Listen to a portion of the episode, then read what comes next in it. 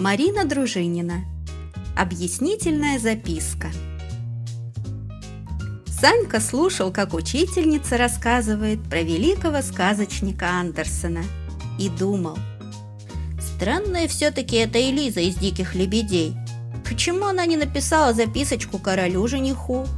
Ей ведь только разговаривать нельзя было, когда она плела рубашки из крапивы.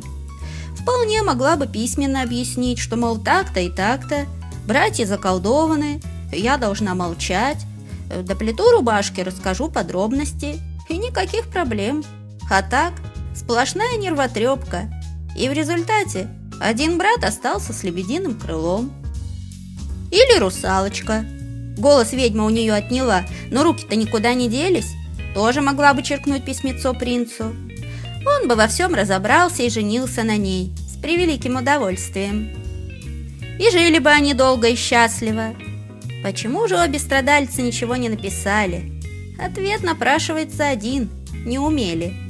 А я, в отличие от них, умею писать. Санька с превосходством посмотрел на Элизу и русалочку, нарисованных на обложке сказок. И тут же задал вопрос непосредственно себе.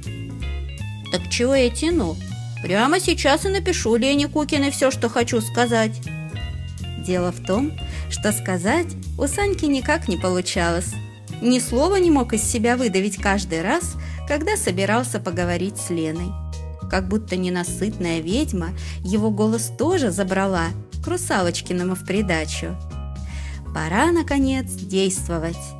Санька вырвал листок из тетрадки и старательно вывел. «Лена, я тебя люблю. Давай дружить!» Затем аккуратно сложил послание и ткнул Кукину в спину. Она сидела прямо перед Санькой. Лена взяла записку, прочитала и захихикала. «Напиши без ошибок!»